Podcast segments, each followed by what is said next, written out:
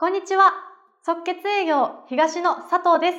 日々の営業活動お疲れ様です。新人外回り営業マンが最初にぶつかる壁といえば何が思い浮かびますか？そう、飛び込み営業ですよね。今回は飛び込み営業でインターホンを突破する方法について解説します。飛び込み営業ではとにかくお客様にドアを開いていただくことが最も重要なミッションとなります。とはいえ、現実は厳しいですよね。主人がいないのでわかりません。うちには必要ありません。セールスはお断りです。など、もうズバーッと門前払いされちゃうのは日常茶飯事ですよね。こんなんやる意味あるんかな？とモチベーションが下がってしまう気持ち私も前職で飛び込みをしてましたのでお気持ちよくわかります。しかし、コロナ禍の厳しい状況の中でも、準備と対策をしっかり行えば、ドアを開けてくれる確率をぐっと上げられます。今回ご紹介する内容を参考にすれば、あなたもきっとインターホンを突破する糸口がつかめますよ。それでは早速始めましょう。即決営業飛び込み営業でインターホンを突破するコツその1営業感を消すです。インターホンを突破するにあたり、特に大事なのは営業感を出さないということ。最初の声掛けでお客様に、あー、セールスか、と思われてしまったら、ほぼアウトです。お忙しいところすみません。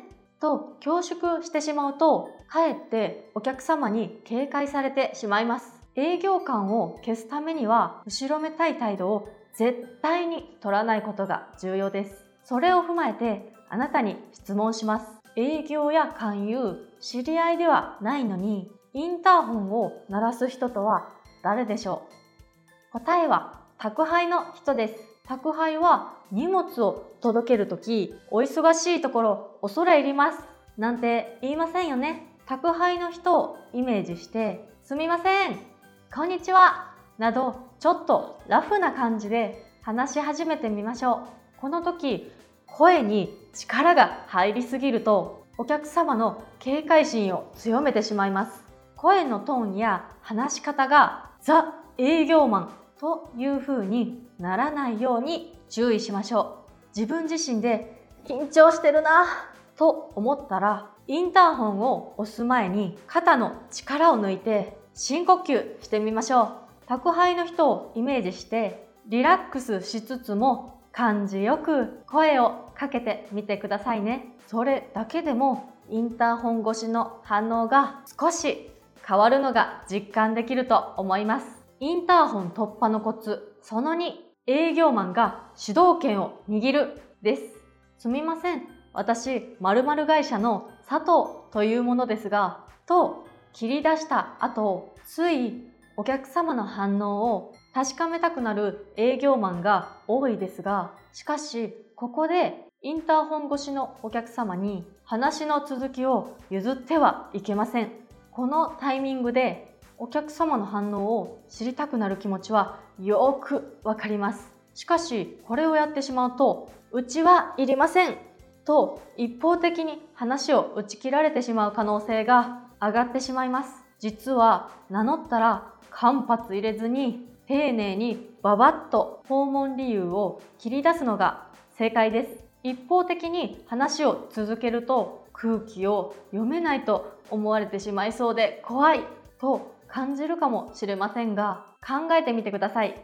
とにかく話を聞いてもらって商品の良さを知ってもらわなければ空気もへったくれもないです。いい商品をお客様に知っていただくために営業しているのですから罪悪感は捨てて遠慮せず名乗りと訪問理由はセットで喋りきってしまいましょう。インターホン突破のコツその3お知らせプラス提案です。これは外壁工事やリフォームなど工事が伴うサービスに適しているテクニックです。近所で工事を行う可能性があるため該当する地域のお宅を訪問させていただいてますとお知らせっぽい雰囲気を出しましょう。工事についてお知らせがあります。といった内容を伝えてお客様に話を聞いた方がいいかなと思ってもらうのがコツです。お客様がドアを開けたら工事車両が通りますので小さいお子様やペットがいらっしゃる場合はご注意くださいね。と未来に起こりうる危険などについてあらかじめお知らせしておきましょう。未来に起こりうる事態について注意を施すことは正しい配慮ですので堂々と行ってください。ただ工事について何のお知らせもせずすぐに商品やサービスの紹介を始めるのはクレームにつながることもあるのでおすすめしません。あくまでお知らせプラス提案のスタイルで話を進めていきましょう。ではここでインターホンを攻略する時にこれだけはやめといた方がいいというのを一つお伝えします。それはお客様がドアを開けるまで商談しないです。多くの営業マンが飛び込み営業の際、インターホン越しの商談に挑戦して惨敗します。インターホン越しにいきなり商談を始めるとお客様は警戒心を強めてしまいドアを開けてくれませんちなみに今お時間よろしかったでしょうか？とお客様の都合を聞くと取り込み中ですと断られてしまうのでこれもやめておきましょう。例えばこの度こちらを担当することになりました。佐藤と申します。今何々の件で一件一件回らさせてもらってましてほんの数分で終わりますのでぜひお話聞いてくださいといったように疑問形で終わらず訴求をする方がインターホンを突破できる確率が上がりますよほんの数分だけや23分だけと少ない時間で終わることを伝えるのもインターホン突破には効果があります。ぜひ試してみてくださいね。即決営業では、今回のまとめです。今回は飛び込み営業でインターホンを突破する方法について解説しました。インターホン突破のコツその1、宅配の人をイメージする。営業や勧誘でもないのに突然インターホンを鳴らす人。他人といえば宅配の人ですよね。インターホン越しの第一声はちょっとだけラフな感じをイメージしてみましょう。インターホン突破のコツ、その2、営業マンが主導権を握る。営業マンは名乗ったら間髪入れずに訪問理由を切り出しましょう。名乗った後、ついお客様の反応を確認したくなりますが、ここはぐっとこらえてください。一方的に話を続けると印象が良くないように思われがちですが、そもそも話を聞いてもらえなければ本末転倒です。名乗りと訪問理由はワンセットで話し切ってしまいましょう。インターホン突破のコツその3、お知らせプラス提案。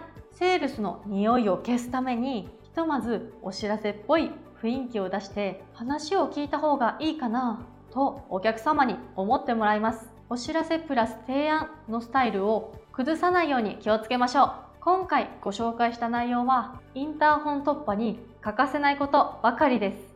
インターホンを突破できれば飛び込み営業が今より楽しいお仕事に変わるかもしれません。ぜひ今の自分に取り入れられそうなものから実践してみてくださいね。